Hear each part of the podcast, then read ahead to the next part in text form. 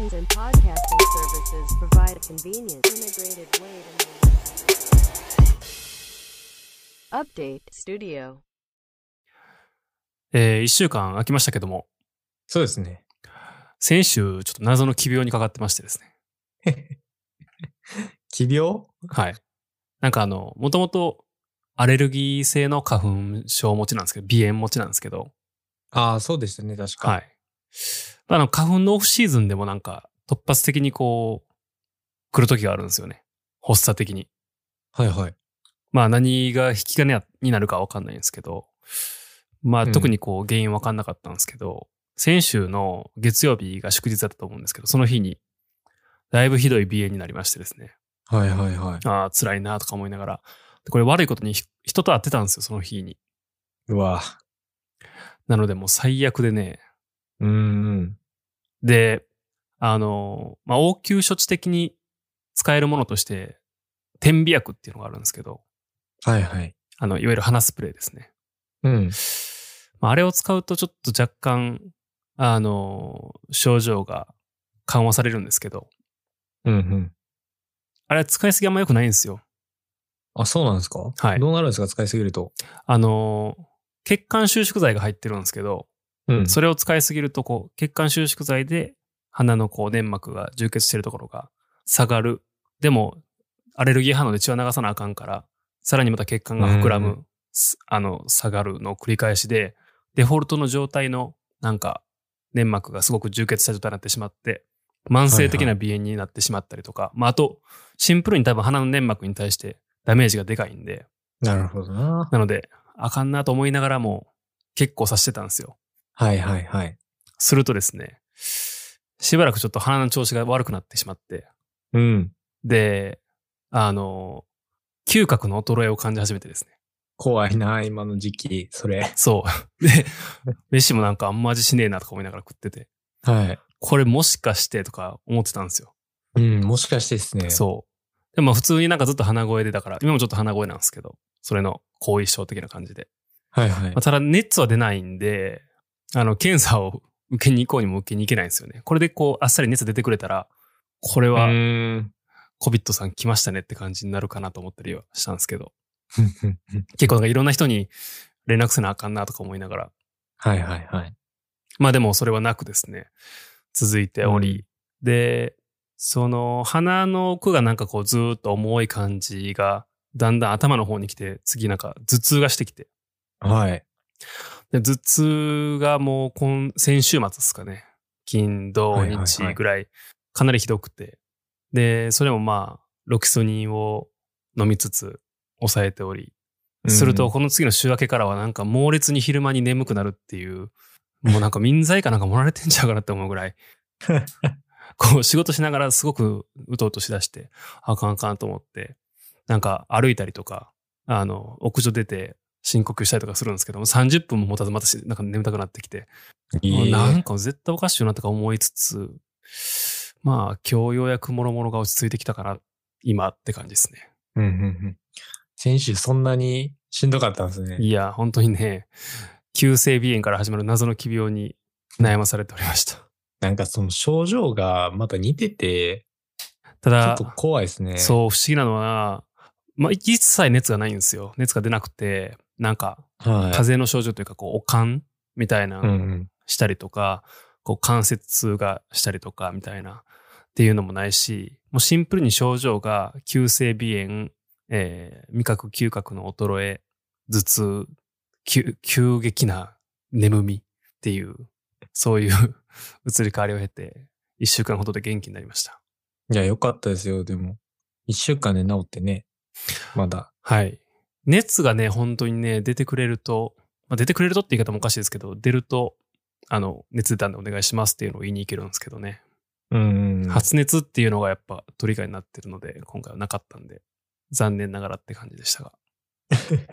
いや、もう、大人にならなくてよかったですよ。もちろん、ココはもう濃厚接触者はいませんって書いてあるんで、どうしたもんかないとや、思あいながら。れ、あれ、でもちょっと疑問っすよね。なんか、まあ、僕とか普段大阪で、あのー仕事したりとか生活してたりしてると、なんか一人くらいいてもおかしくないのかなと思って見てるんですけ ど、あれゼロなんですよいね。や、入れて、やっぱ、入れてないからね、でニみんューなス。見ると、仕方そうない、仕方ないよね。使ってなかったら意味ないアプリやからね、これ。あれって、確か iPhone で、その、常備アプリとしてインストールされるんじゃなかったでしたっけアンドロイドにも入ってるはずなんですけどね。どういう仕組みなのかはちょっとダメなんですかね忘れましたが。そう、毎回ね、驚くんですよ。あの、感染者がこうニュースでバーンって大々的に公開されて、うおーってなんか、結構大阪今限界なんですよね、みんな。慎重なんですよ、もそうですね。大阪だってもう夜間の外出自粛要請みたいなのはい今日出ましたもんね。う。出ました。いやー、つれえな。まあ、つれえっていうか、まあ出ようとも思わないですけど、 ただなんか、大阪の夜のこの感じが、すごい閑散としてて、寂しいのもありつつ、で、まあ僕ら全員ね、この接触アプリのここは見ながら、なんか、 触れ合ったとか言ってるんですけど、誰しもアラートなってないですからね。あれもすごい不思議と思いながら。あの、ショーノートに貼ったんですけど、えーはいえっとスタンフォード大学の研究結果としてですね、えーはいはい感染リスクが最も高い場所はやはりダントツでレストランだったというのがありまして、んやはりやっぱそうなんうだん、まあでも普通に考えたらそうなんですよね。外ではみんなマスクつけてますけど、飲食店の中ではうんマスクを外してもなんか咎められないし、はい。食べる瞬間だけ外すんじゃなくて、もうみんなもう大っぴらに外して喋ったりとかしまくってるんで、はいはいまあそりゃそうだろうという。まあ確かにな。食べますからね。そして、食べたり喋ったりするから、微量ではあるんですけど、そういうね、あの、なんて言うんですか口から口への感染とか、よくあの、映像とかで見ますけど、うん。飛び散ってる菌とか。ありますね。えーちなみ粘に、膜とかに触れるとダメだよな。。はいい。ちなみに、えーっと、レストランが1位ですけども、まあ、ダントツ、ダントツ1位なんですね、これが。えーっと、人口10万人あたりの何、何人ぐらいがどこで感染してるかっていうのを取ってるんですけど、えー結構、引き離されてますが、その次続いてが、フィットネスセンター。まあ、いわゆるジム。ジム。はい。うんみたいですね。その次、ホえーカフェ、ホテル、セルフサービスのレストランと続きます。ので、はいはいまあまあまあ、飯食うところ、人が集まるところっていう感じですね。 2位がジムなんや。電車とかじゃない。まあ電車は分からへんのかな。うん。はい。という感じなので、引き続き警戒をという感じですね。特にね、忘年会とか、クリスマスシーズンとか、去年の今頃は、あの、まだそこまでね、みんな気引き詰めていたわけではないんで、年末とかクリスマスも結構外出してた印象はあるんで、今年はね、それができないんじゃないですかもうん、そうですね。去年とかだってまだね、武漢っていうところで、う。うん。なんか出たなとか言ってましたもんね。ぐらいの話ですから入っね。てらしいでって。はい、今年はなので、忘年会なしでお願いします。忘年会なしで。さて、えー、なんすか今日は。いやーもう、もうやっぱり、Apple Best of 2020。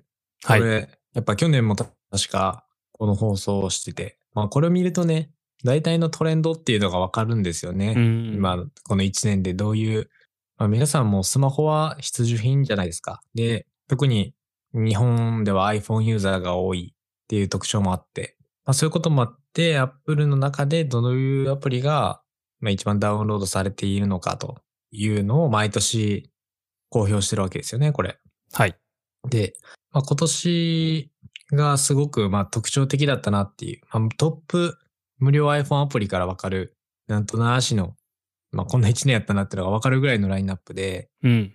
まあ、1位が Zoom クラウドミーティングです。はい。そそうっすね。 そうっすね。もう、そうっすよね。はい。もう、この1年 Zoom っていう言葉をずっと聞いてたんじゃないかな。そうっす Zoom ね。のみに始まり、あと、ズームのなんミーかティン、グ始まり。ズームの機能アップデートも結構凄まじかった気がしますけどね。確かに。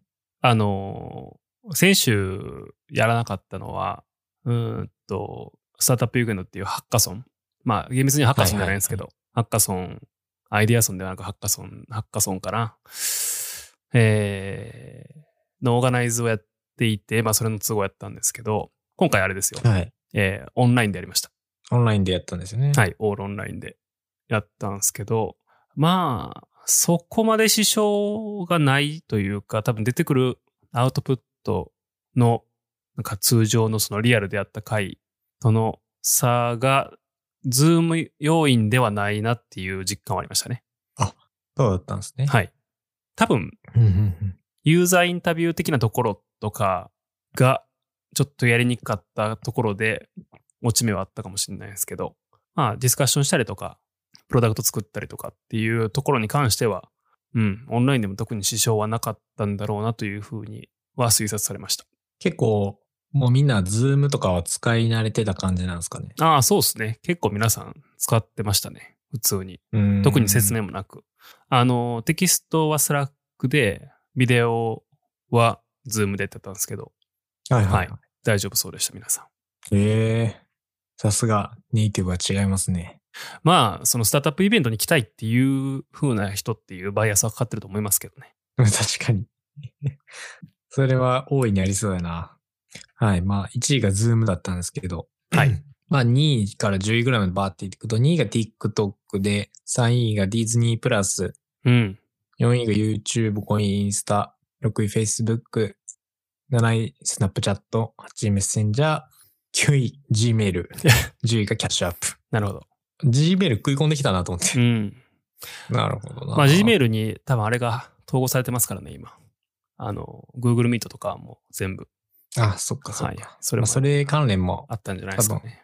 りますね。まあ、あとは有料のアプリとか、えー、iPhone ゲームとかもあったり。まあ、ゲームはね、もう全然わかんないですね。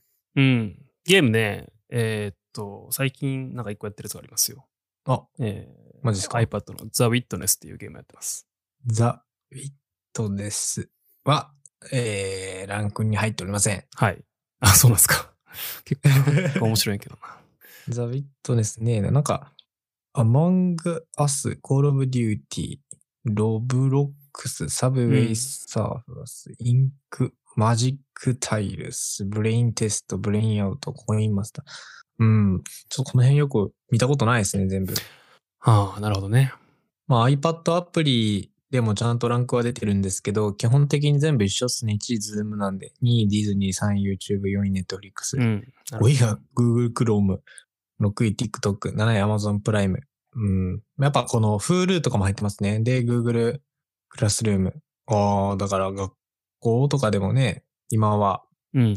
使ってる学校多いって聞きましたから、基本的に、まあ、やっぱり、えー働き方が変わったりですとか、なんていうんですかね、おうち時間が増えたりとか、まあそういうのがもう上位にめっちゃ食い込んでるなっていう印象ですね、やっぱり。そうっすね。ああ、有料、有料とかも全然わかんないですね、見てても。うん。有料の方は、まあ、割とゲームが結構、あ、ゲームこっちか。うん。タッチリタッチっていうのは昔からあるアプリですね。写真の邪魔なものを消してくれるアプリですね。ええプロクリエイトはベクタードローイングで、ダークスカイは天気のアプリですね。うん、うん、うん、うん。あとはオートスリープトラトラックスリープっていうのはこれ使ってます、僕。えーっと、睡眠の計測はいはのいアプリですね。便利ですね、あれは。はい。それから、うん、それぐらいかな。それぐらいですかね。原人、2020年ベストゲーム、iPhone ゲーム、原人っていうのがありますけど。ぞんご存知ですか原人は。 原人なんか原人。なんか、僕も初めて見たんですけど、うーん。ええーと思って。あのーこの中国のゲダーウムなんやンロードランキングとは別に、えー新しくトレンドになったアプリっていうのがあるんですけど、えーはいはい。えーとコロナ禍は結構使ったやつがありますね。うーん。まずは、えーっと、セルフケアアプリの社員。ああ、えーユーザーのセルセルフケア実践を手助け。これは、あの、メディテーションとかのアプリです。はいはいはい、なるほどな。はい。えー、それから、その、ポケモン GO も入ってますよ。あポケモンはしたことないですね。あ、その下のシェアザミールってやつですね。これは、国連が作ってるんですよ。確かこのアプリ。そうなんや。はい。で、どこどこの国に対して、寄付みたそいうなそうそう、感じ寄ですね付をするっていう。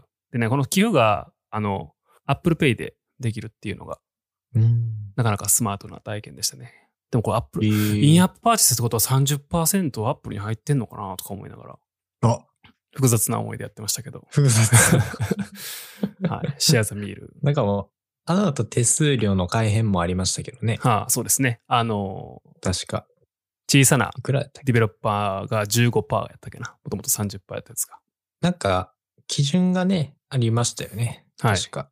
まあ、せめてなんかそこは先に握って、このシェアザミールは、インアップパーチェスの手数料は取らないでほしいっていう思いはありますけどね。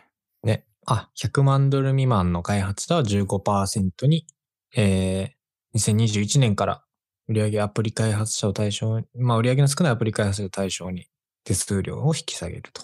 なるほど。うん。いいですね。こういう、あの、開発者がどんどんどんどん出てきやすくなってくるんじゃないですかね。これで。そうですね。えーそれから、この Explain Everything Whiteboard ってやつですね。これは、ええーこれはーっと、遠隔授業用のホワイトボードアプリなんですけど、えーっとうん。ちょっとこの COVID が入り始めた時に、このリモート授業のモデルを作らないといけなくって、仕事上ですね。はいはいはい。で、そこでまあいろいろこう、いろんなものを試してた時に、おなかなかいけてると思ったのがこれでしたね。エクスプレンブリッシングホワイトボード。うーん、これは、学校、まあ、高等教育とかで使われてるイああー、メージですかうね。ん使われそうですね、それは。うん。ただ結構最終的にやっぱズームのなんかアプリ内の中に入ってるホワイトボードとかを使った方がまあ手っ取り早いっていう時があったりとかしてあれでしたけど、確かに。いくつもアプリちょっと立ち上げるのめんどくさいですからね。そうそうそうけどまあなんかいい感じでしたねう。へえ。まあこの辺は結構ねあの2020年っぽいですねぽいですよね。はい確かにな。うーん、シアザミールっていうのが入ってきてるのも結構興味深いなっていう。はいまあなんか、エシカル消費の回とかも、なんかちょっとあった気がするんだよな。うん一年で。なんかそれの流れとかでもあるんですかね。こう結構、あのエシカル消費が若い人たちの間で結構関心が高まってたりするので、ああそれはそうかもしれないですねうん。なんかそういう流れでこういうアプリが入ってくるのは結構納得がありますね。はい。だ2020年のトレンドとしては、助け合うことであったというふうに、んまあ、総括はしてますけども。うん、確かにまあ、そんな感じだったなとは思いますね。うん。確かにな。結構、日本人の中でそういう助け合いみたいなところがグーって出てきた。まあ、それをなんか助長するようなこうアプリ、僕もね、東京行った時になんか使ってたんですよね。なんだったっけな。ちょっと忘れちゃったな。なんかレスキュー、なんかテーブルやったっけテーブルやったっけな。あ、食べてや、食べて。ほまあなんか食品ロス削減するためのテイクアウトサービスなんですけう。ど。おおなるほど、なるまほあど。要は、結構東京いた時にめ、なんかあの、あんまり出歩くのは良くなかったんですけど、なんかこう食べて、まあ、要は店側の中で、こう食べ物余っちゃったりすると、この食べてっていうアプリに通知が来て、このお店で今こう、あのーこれ余ってます。誰か、あの、いつもの普段の価格より安く買ってくれませんかっていう通知が来るんですよね。うん。で、まあ、コロナウイルスの時って結構やっぱそういうのが多くて、飲食店の方ってめっちゃ大ダメージが多かったので、まあ、自分のまあ住んでた、えー東京の間は大崎ってとこにいたんですけど、まあ、その周りとかで、あのこれちょちょっとこう、あの使ってましたね。なんか、今でも入れてるんですけど、結構便利ですね。なんかこんなに安くなるのってぐらい安くなるんですよね。まあ、中間手数料省いたら安くなる部分もあると思いますからね。うん。これは普通に助かる、こっちも。助かるし、 あの、お店にも、あの、助け、お店の助けにもなるんだったら全然、もう使っていきたいなっていう思いでやってたので。アプリのトレンドが、去年に比べてなんかまた毛色がガラッと変わったなっていうふうに思いましたよ。そうっすよね。うん、でも、最近はなんかあんまりまあ新しいアプリは本当に入れなくなっちゃって、うんうんそうれん、も試していかなあかんなとは思ってますけど。結構福永さんは試されるような印象が強いです、僕は。 いろんなアプリを。僕は逆に全然試さないんでね。はい。まあ今年のね、トレンド、これでアプリから振り返るっていう。はい。まあなんかそんな感じやなっていううんの。と、振り返りが増え始めるタイミングですからね。うん。まああとは個人的に、あの、すごく、あの、興味深かったなっていうのが、あれですよ、ノーションの日本語対応ですね。おおとうととうとう、あの、2021年中にはなるんですけれども、ほうほあの、ノーション、まあ僕たちもショーノートで毎回ね、使っていますけれども、最初の頃って、あれ日本語対応できひんのかよ。まあすぐできるだろうとか言いながら、約1年以上使ってますよね、これ。 う。はい。まあ、なんか、いいっすけど結局ねね。別にこのまんまでも。そう、もう慣れちゃったんですよね。はい。うん。まあいいんですけど、まあ、結構その、友達とかにこう、ノーションのことを言って説明するとですね、やっぱ日本語じゃないのみたいな話になって、うん。ないよ、みたいな。えーそれはちょっとわかりづらいわってなってたんで、このニュースはね、ノーションユーザーが多くなるということで結構嬉しかったニュースなんですよ。でもこれ、ノーションって結構使い方難しいっすよね。割と何でもできるじゃないですか。そう、そう。だからみんな何でもできる。逆に何をしたらいいのかっていうのは難しいというかね。なんか、僕は結構このラジオとかでしか使ってないので、あれなんですけど、プライベートでノーション使おうってなると、どうなんですかねいや、それが難しいですよこ。れ1個で、ワンストップで日常のタスク管理とかするいやー、多分タスク管理をする上では、タスク管理専門のソフトの方がいい気がするんですよね。うーん。僕今、あの、グループウェアとしては、タスク、タスク管理のグループ管理するものとしては、トレロを使ってて、個人はいはいはい。アプリとしては、今、朝なって使ってるんですけど、うーんうんやっぱり、その ToDo 管理専用のアプリとか、プロジェクトマネジメント専用のアプリは、それなりに機能が考えられてるなと思うんですよ。うんうんうん。ノーションって多分、その ToDo 管理もできるよ、チェックボックス作れるよ、それにユーザー割り当てれるよぐらいの話じゃないですか。そうですね。なので、うん、そうなんですよね。難しいですよね。 これね。でもなんか、そう、使い勝手としては、日常的ではない気がすごくするっていう印象がまだ、自分の中ではあって。うん。なんかね、なんかできる気がするんやけどな。いやでもマジでこのポッドキャストのショーノートで使うっていうのは、結構正しい使い方なのではっていうそう気はしますけど。どね。これ今回の、その、福永さんのスタートアップ関連と、全然絡めるつもりではないんですけど、ノーションって京都で生まれたんですよね、日本の。お日本のそうなんですか。なんかへえ。はい。いや、これ、僕の記憶が正しければ、確かそうだったはずなんですよね。うーん。うん、なんかそのプロダクトの、なんかデザインとか、まあプロダクトのプロタイプもそうなんですけど、なんか、イバン、イバンさんやったっけうん、誰か忘れちゃったけど。ノーションが結構日本の影響をめちゃくちゃ受けてて、特に京都で過ごした時とかに、すごくインスピレーションを受けたっていう。へそのえ。、ノーション作った二人が、確か京都で移住し始めたんですよ、確か。うん、で、あなんかずっと京都に行ってみたいみたいなこと思ったらしいんですけど、なんかその、もともとサンフランシスコに、この小、あの、ノーション立ち上げた人たちいたんですけど、生活費結構高いんですよ、サンフランシスコってやっぱり。まあめちゃめちゃ高いでそすれにね比べる。と、はい、京都ってやっぱり安いし、安く住めるし、あの、すごいいいよね、綺麗だしっていうので、なんかエアビーかどっかでなんか借りてたらしいですね。ほう。じゃあこのデザインにはは京都らしさが、はんなり感がうん、反映されてるってことですね。らしいですね。結構その細部へのこだわりみたいなところが、すごくその職人技のところからインスピレーションをもらったって、うん。確か記事で見たことあって、まあ確かにノーション細かいところまで気使ってるなっていうのは感じるな。まあそれは確かにありますね。うん。あとシンプルさをめっちゃ重要視してるっていう。うん。なるほどね。まあなんかウィキとか作るには多分いいと思うんですけどね。うんうんうんまああと、作りようによっちゃ多分ホームページというか、みたいなものも作れそうな気はしなくもないですが、うん。うん、まあ多用途がゆえにどうなるかなっていう感じありますけど、まあそうか、日本語化か。うん。でも、日本語対応してへんのかいって僕は突っ込んでたんで、私それだけ覚えてるんです よ。なんでやねんって思いながら。まあ、ようやくね、あの、日本語対応するとのことなので、どうなんですかね、ビジネスのシーンとかで、それこそ使いやすいと思うんですけどね。何か短期的なスタートアップもそうですけど、自分たちで何かこう、チームでスケジュール管理とか、タスク管理とか、ワンストップでできるんであれば、ノーションめっちゃいいなと思うんですけどね。そうですね。まあ、なんもないとこからからゼロからスタートするんやったらいけるかもしれないですね。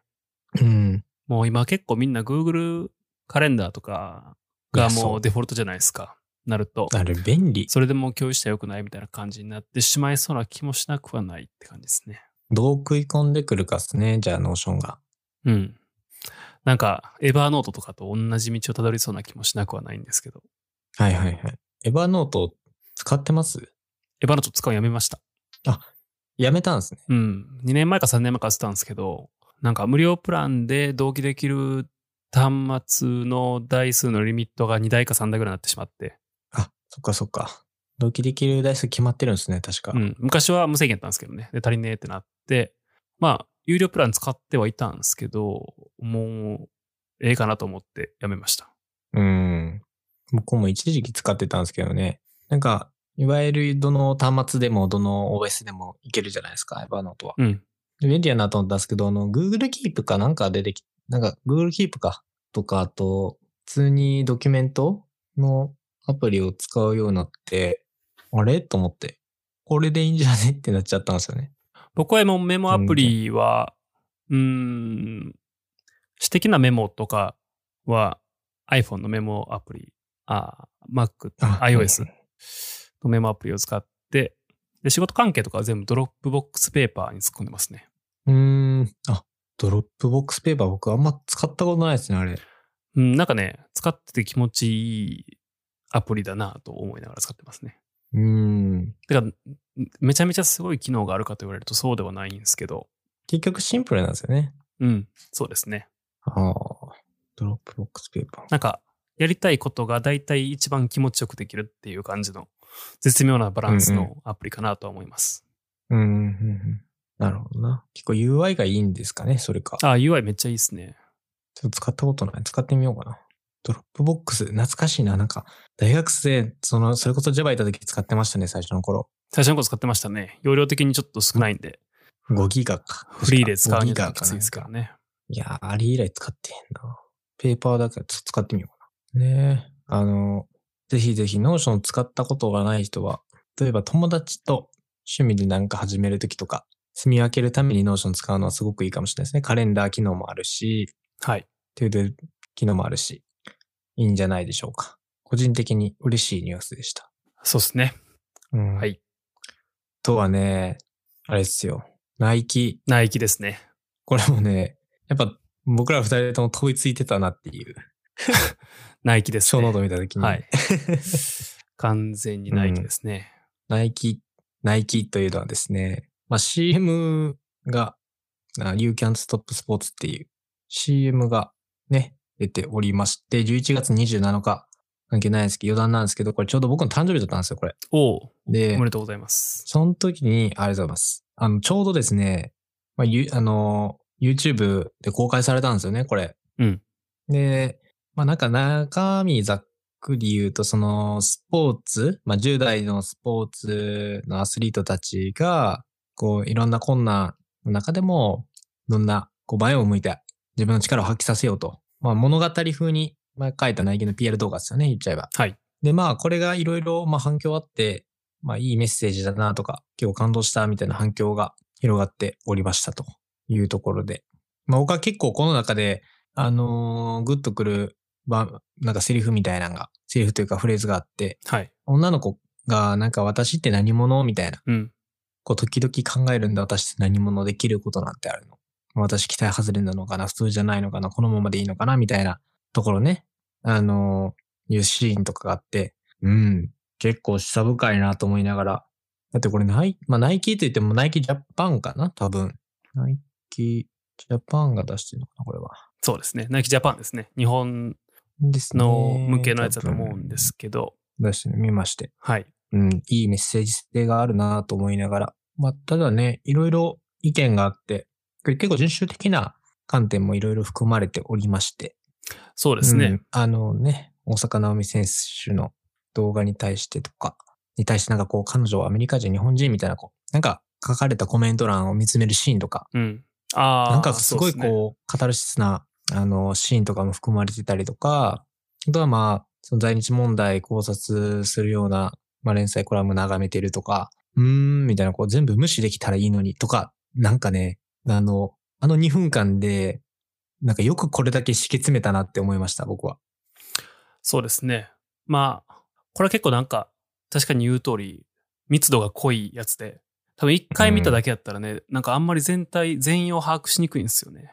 そうなんですよね。僕もね、2回見た、1回目なんか酔ってて、 で、なんか、その時めっちゃ感動したと思って、でもなんかいろいろね、なんか気になる点はあったんで、もう一回見返したら、うーん、でも濃いな、この2分と思ってうん。見てました。なんかあのーインターセクショナリティって言葉があるんですけど、はい要は、えーとジェンダーとして、例えば男性である女性であるとか、と、はいはいはい。うん、例えばアジア人である白人であるアフリカ系であるなんとかであるっていう風なそういう人種が掛け合わさることによって同じ女性っていうジェンダーを持っていたとしてもそれが受ける社会からのプレッシャーが変わるみたいなっていうはい。のがあって、多分なんか結構それを考えないとダメな感じなんかなと思ったりはするんですよねこれは。うーん、で結構、登場人物そうですね3人いるじゃないですか。3人はそれぞれはい。別々の悩みなんですよね。うん、確かに。うん。だから日本人の女の子がいるんですけど、あの子は、なんか親とはあんまうまくいってなくて、で、教師、教員ともなんかうまくいってなくて、で、学校でもなんかいじめの対象になってるし、それからうんうんうん逃げる形でネットに投稿したとしても、そこでもなんかこう、誹謗中傷というか、されるっていう、居場所がないっていう、そういう描写なんですよ。日本人のパートは。うんうんうんうん。で、あの、在日朝鮮人の子は、一番最初なんか、民族衣装を着ながら道を歩くシーンがあると思うんですけど、はい、ありましたね。そっから多分サッカーするために朝鮮学校から普通の日本人が通う学校に多分転校してると思うんですよね。うん転校してるるはずなんです。多分転校してるから多転校分してますね。あの、なんか、在日問題を考えるみたいなニュースを読んでいて、みたいな感じね。だからそこで、キムさんから山本さんやったっけなんかなな名前変えてたし。うんうんうん。まあ、あとなんか、えーっと、ミックスルーツの黒人の女の子は多分見た目の違いから、容姿を言及されてみたいな感じで、それぞれ多分なんか、社会から浴びせられてる視線が違うみたいなのがあるんですよね。うんうん。で、これなんか結構これ、よく炎上してるんですけど、はい。結構やっぱ朝鮮問題って日本人に対して根深いんですね、これ。うーん、そうですね。ほとんどがそれな気がしました。観測範囲では。確かに。うん、そんな気がするな。日本、あでも、結構、僕は共感する動画、まあ CM だったんで、うん、超良かったよね。なんかね、まあ SNS とか、あと、まあこれ自分の妹とかにも見せたりして、であとは、その年齢層が違うと、こんなにこの CM、短い CM、まあ短いからこそなんですかね、多分、あの、感触が人によってめっちゃ変わってくるなっていうのは、ちょっと思ってて、まあでも、その、世代で区切る問題でもないかもわかんないですけど、なんかミレニアム世代の人とか、Z 世代の人たちの多くは、結構このナイキの価値観に共感してるなっていうのは見て捉えました。そ結そ構うですね。まあ、主観的なものではあるんですけれども、なんかあの一部の層からは、その事実あるっていうのがあって、なんかこのナイキが作ってるっていうこともあって、まあこんな差別は日本にはまあ存在しないよみたいなまあしないわけないんだ反けど論ね。も、 確実うんに存在するんだけどね。そう、確実に存在するんですけど、なんかそういう反論もあるんですけど、まあ、ぶっちゃけナイキはそんなのに全然屈しないし、まあ、屈しないでほしいしっていうのも、個人的な一つ意見ではあったりします。結構ね、なんか、まあ僕自身じゃないんですけど、まあ、高校生の子がいたりとかしてて、結構勇気とか希望を与えてたりするんだなっていうのを見て取りました。うん。うん、まあ、やっぱり統計的な、まあ、専門的なデータから見ても明らかで、まあ、こういうものにね、統計データ当てはめるのもあんまりちょっと違うかなと思ったんですけど、結構ナイキのそのブランドコンセプトみたいなところとかに、僕はすごく素敵やなって思いながら見てたし、なんかそのブランドコンセプトと離反している顧客に、あんまりブランド、こうナイキぐらいのブランドなんてあんま振り向かないんで、個人的にはこの動画めっちゃいけてるなって思いました。もううん、そうですね。いいなって思いながら見てましたね。なんか結局でもそれって、なんか儲けのためにやってるとか言いますけど、まあ別に儲けのためにやってもらっても全然構わないと思いますし、そうですね。はい。ナイキは別に NPO ではなくて、営利企業なんで。うん。 そうですね。はい。確かに。なんか、そこはね、ちょっと違うかなとは思いました。はい。そうですね。あとまあもう一個大きく見られたその批判としては、そのナイキの企業として、やはり、あの、は搾取構造的なものがあるのではないかっていう話ですね。はいはい。で、これはもうアパレル全体を覆ってる、なんか根深い問題というか難しい問題ではあるんですけど、まあ、特に東南アジアの、あの、ベトナムとかですね、インドネシアとかみたいなそういう国で、すごく低賃金で長時間働かせてるやん、お前らっていう、うん。まあ、ところはあってですね。はいはいはい。まあ、それは事実なんですよ、それは。事実としてね。はい。あの、最近問題にもなってました。まあ、ずっと問題ではあるんですけど、そのウイグルとかでもそういうことをやっていたとかっていう話はあって。はい。うん。まあでもそれは、この反差別のキャンペーンの CM の中身とは話が別なんで、うん。はい。別ですという話ではあると思うんですけど。うんうんうん。だから、まあ結論としては、この反差別キャンペーンの CM っていうのはすすごく評価できるものだと思うんですけど、ナイキ本体の搾取構造は別に容認するわけではありませんっていう、あのこの2つは両立するはずなんですよ。うん。そうですね。 CM のメッセージを超支持しながら不買っていうのもあり得る話だと思うんですよ。はいはい。それを一緒にしたら、ちょっと話がわけわからなくなっちゃいますねっていうね、うんうんううんん。というのを見ながら思ってましたけど。ただこういう社会的な CM が作られると、やっぱり予想されてた通りに一定の反発と称賛と、まあ様々な議論みたいなものが起こるのは分かってたんですけどね。そうですね。まあでも、一回うんナイキはこれの前例をやってますからね。ありましたよね。2年前ぐらいでしたっけそうです、そうです。2年前の。あの、あラスト雨ドゥイットキャンペーン、確か。はい。アメフトの選手を使ったキャンペーンですね。あれもなんか相当。うん アフロの人でしたっけそうそうそう。確か忘れたかなりコントラバーシャルな感じになってたのは覚えてますが、でもだいぶ不買運動とか起こりつつも結構収益にはつながったみたいなんで、まあ、ある一つのキャンペーンの手法として、ナイキはもう確立してるのかなって感じですけどね。うん。うん。あったなぁ確かに。過去に、まあ、人種差別に対して、この NFL、ね、確か選手ですね、の、なんか抗議を表して、確か職がなんか全部失っちゃって、うん。はぶられちゃったんですよね。そうそうそう。で、この人が、それに、まあ、抗議みたいなことして、NFL から追放されちゃったみたいな、確かそんな経緯だったと思いますけど、そうだなぁなので2年越しか。はい。いや、でも全然超良かったですけどね。これ自体は。うん、よかった。結構うん震じゃえ、あ震えましたけどね。なんかあの、みよ、うん、2分間のなんかほんまにドラマをね、見させられたイメージですわ。うん。すごく良かったし。個人的になんか一番来たのは、いつか誰もがありのままに生きられる世界になるって。でも、そんなの待ってられないよっていうシーンあるじゃないですか。うんうん あっこ、あっこが、めっちゃあいっい。こがかなりゾクッときましたね。うん。あっこむっちゃゾクッとしたう。ん。うん。最後ね、You can't stop us って。もうあれ、ビビってしますよ。はい。まあ、さすが、めちゃくちゃ広告に金かけてる企業だけあるなと思いましたけ ど。。 ね。まあでも、なんていうんですかね、こういうの見てて思うのは、やっぱナイキの製品って結構スタイリッシュとかかっこいいの多いじゃないですか。ね。多いです。ですけど、なんかナイキの製品でないといけない理由っていうのはなんかそんななくて、うん。機能的にってことですよね、多分。そうそうそう機能とか、デザイン的にってそ感うじなんでで。すよね。商品は結構全体的に超コモディティ化していってる感じはあるので、うんうんうん。まあそうすると、売る手段っていうのが結構限られてくるんじゃないかなっていうのは、最近思うんですよ。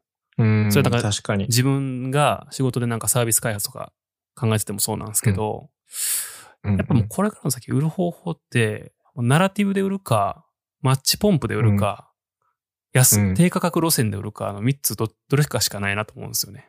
いや、本当にそうだと思いますよ。で、そそのの、意味の、意味で売っていかないとダメってことですそうそもんうそうだそうから。で、マッチポンプで売るっていうのはね、まあ世の中にもそういうことやってる会社結構あるんですけど、まあ要は、ホラーストーリーを語って、はい。人をビビらせてかわすというやつですね。で、うんうんうん勝って新たに生まれた問題を困ってるでしょっつってまたそれを解決できるものを打ってっていう。がじ片方で燃やしながらはいはい片方で水かけていくみたいなそういううん、マッチポンプでっていうのはかなり焼き畑的なんできついんちゃうかなと思っていて。うん、確かに。で、低価格で売るっていうのもそのアパレルの問題もそうですけど、労働者かもしくはユーザーか、多分どっちかにしわ寄せがいくと思うんですよね。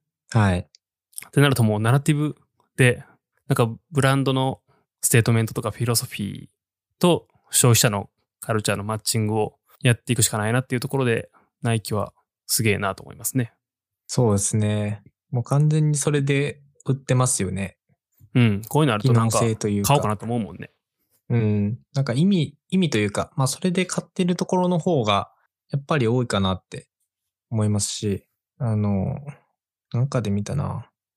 世界番付の、世界売上企業番付のどっかに、ん億万長者だったっけあれは。あれ1位はまあウォルマートなんですけどね、安定の。世界従業員ナンバーワンのそうそうそうウそう。ォルマートですあね。れ1位はオールマートなんですけど。うん。えー、なんだっけな。あ、そっか、フォーブスか。あの、フォーブスの世界長者番付って、はい今はい。年のね、2020年の確か5月、4月か5月ぐらいで出てて、まあ1位はベゾス安定のジェフ・ベゾスさんですよそ。うっすよねア。マゾンの。はい。もう完全に機能性重視というか、利便性重視のアマゾン。で、2位がビ、ル・ゲイツ皆さんご存知、ビル・ゲイツ、マイクロソフト。で、これ3位が意外と知られてないんですよ。で、ちなみに4位がで、あの、ウォーレン・バフェットなんですよね。バークス・ハーシュベイの。 ?3 位誰やろ3位、結構意外っすよ。だから、あの、LVMH のベルナール・アルノーっすよ。あの、フランスになるんですよね、急に国籍が。へえ。だから、ざっと、なんか1位が Amazon、2位マイクロソフト、3位が LVMH、4位がバークスハスウェイ、5位がオラクル、6位が Facebook、7位がインディックス、マザラスね。っていう風に、まあアメリカ、アメリカ、フランス、アメリカ、アメリカ、アメリカアメリカってやってくるんですよ。だから3位、なんか1位と2位とか、イーロンマスクは4位、5位ってめっちゃ、イーロン・マスクはですね、もうちょっとしたですね。うん。イーロン・マスクもうちょっとしたやな。でイーロン・マスクは最近ですね、しかも、もう、ガッときたのが。ああ、そう、そうだよこれねが出。たの最近なんかニュース見た気がする、それ。あ、これだ、これだうん。20世界長者番付多分この2時位。へえ。今2位かな。うんこの時、確か僕見たのが4月とか5月の時で、イーロンマスク28位かどっかなんですようーね。ん。えー、すげえね。まあ今は全然違うん ですけど、いきなりガーンって上がったんや、そしたら。そうなんですよ。だからこれ見ても思うのが、やっぱ1位、2位とか、まあ4位、5位とか、結構まあ機能性というか、生活を豊かにするというかね、なくては、まあもはや困なくてはないといけない。Amazon とか Microsoft とかそうだと思うんですけど。ただ3位の LVMH とかってもう完全に意味で売ってると思ってて、そうですね。ブランディングっすもんね。世界観で売ってますからうんね。なんかここに、やっぱりこう、なんていうんですかね。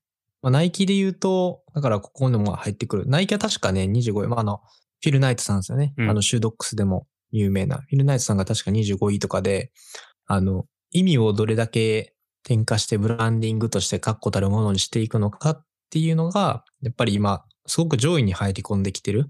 だから、ヨーロッパの人とかの思想を学ぶのって僕結構すごく楽しいなって今思ってます。フランスとか、うん。あの、まあ、スペインとかもそうですけど、なんかそういうのがね、結構楽しかったりします。なんか価値観がね、全然違うんでね、うん。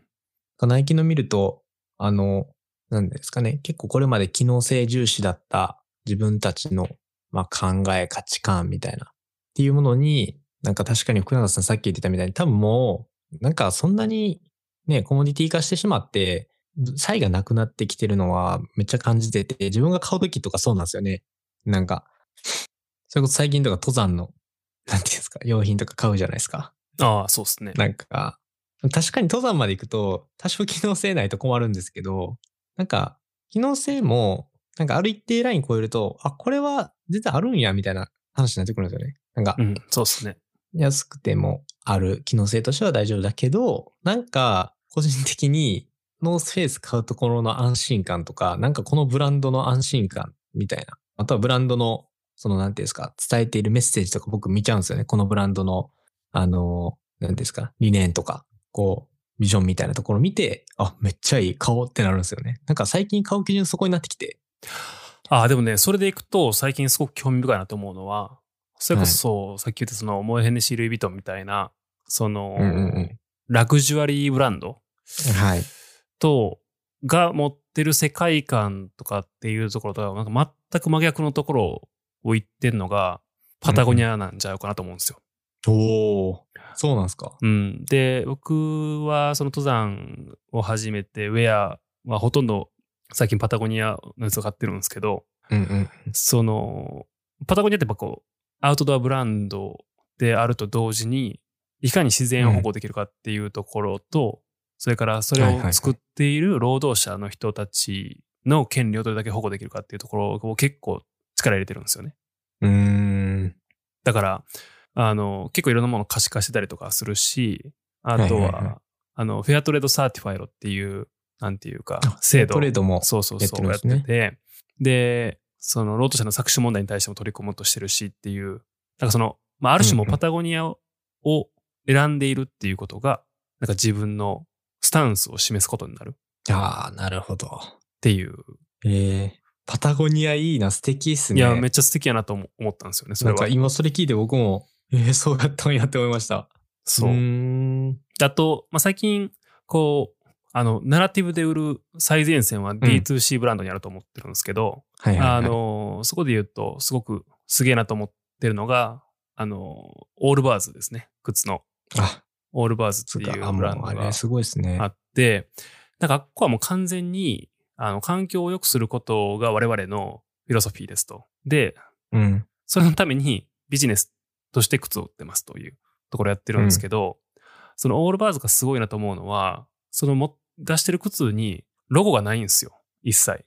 この靴はオールバないっすーねあれズの靴ですっていう。うん。こだからそこに価値を全く無そう、印みたいなね。そうそう、全くそこに価値を見出してなくて、ただ、すごく全体をエコフレンドリーな素材でうん靴を作っていて、で、それを着ることに対して意味を持たせているってことなんで、これすげえのは、フェイクが出ても、フェイクには意味がないんですよ。うーん。全く。確かに。めちゃめちゃ成功に作られたフェイクでも意味はないし、完全に素材まで一緒でフェイク作ったら、それはもう環境に貢献してくれてるんで、大丈夫って いう。結構なんか無敵なんですよね。無敵っすね。ロゴとか、プリントとか、バッジとかっていうものに対して価値は全く見出してなくて、ななんかその体験ってすごい新しいなと思うんですよ。まさにナラティブでやってるし、オールバーズの靴、それ最近注文したし、俺。あ、そうなんですね。なんか洗えたりとかめっちゃ軽いたりとか見てて、そうそうで、。メリノールでできてて。パッと見たら結構そう。高かった焦った。そう。ちょっと高いよね。ちょっと ち高ょっいけとど。高くそて、なんか、そう僕もなんかの広告かなんかで最初見たんで、う。うん。めっちゃ素敵っていう、その、オルバーズのなんかホームページから見て、すごくなんかイケてんなって僕は思って。でシンプルやし、そうそうそ黒い靴買おうと思って見たら、え、2万とかするやんそうそうそうと思ってあ、そっう。1か。万5千か2万。万ぐらいするよね。えでもランニングシューズとして買おうかなと思って、なんか結構いい感じのランニングシューズが1個あったんで。 マジですか。はい。まあ、その他にも、その、日本人の人が立ち上げたマザーハウスとか、あの、あ革のブランドでしたっそうけです確か。そうサホスって。はい、バッグのブランドですね。京都にあるやつ。まあ、あれちょっと、フェアトレードとは観点違うんですけど、まあ、あの、似たようなフィロソフィーを持ってやってますという感じうーで。んなんで、あの、最近はすごくその、ナラティブで売るっていうところの、うんうんう。うんん、まあ、大人になって価値観変わってきたんかもしれんけど、サステナビリティとか、フェアトレードとか、まあ、そういうものをちゃんとやってるところのものを変えたいなと思うようになってきましたね。うん。本当に、僕も同じですね、それは。だから消費者体験が明らかに変わってきてますよね。うん、変わってるね。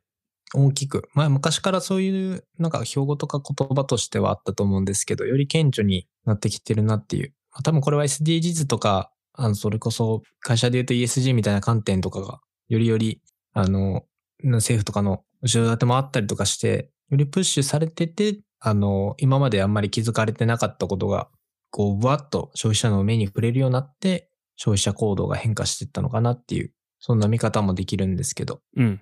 まあでもこの方向性というかは間違いなうくこれから主要顧客になっていくあのジェンジー世代にはうんうん。めちゃくちゃにマッチするはず。まさしく、うんもうこれで買ってますからね。うん。というか当たり前でしょそんなのっていうそれが最低限のラインじゃないのうんっていうところになるはずやかうんら。そうですね。いや、ほんまになんか勉強になったな。うん。あの、ナイキの動画一つでも僕はここまで感動を受けました。はい。まあでも最近の動画良かったですよ本当に。いや、ほんま良かった。普通に良かった。はい。じゃあはい。キリもいいのでそんなところでしょうか。そうですね。そろそろ今年の振り返りしていくかなんか。はい。えー、では今日話した内容に関しての小ノートなどなどに関しては、えー、ん俺いつも普通に言うてんのにここなんか間違えたな、さっき。えー、今日話した内容については、小ノートに貼っておきますので、そちらを合わせてみてください。ですね。はい。はい。では、えー、飯田千春さんでした。ありがとうございました。りがとうございましたお疲。れ様でした。お疲れ様です。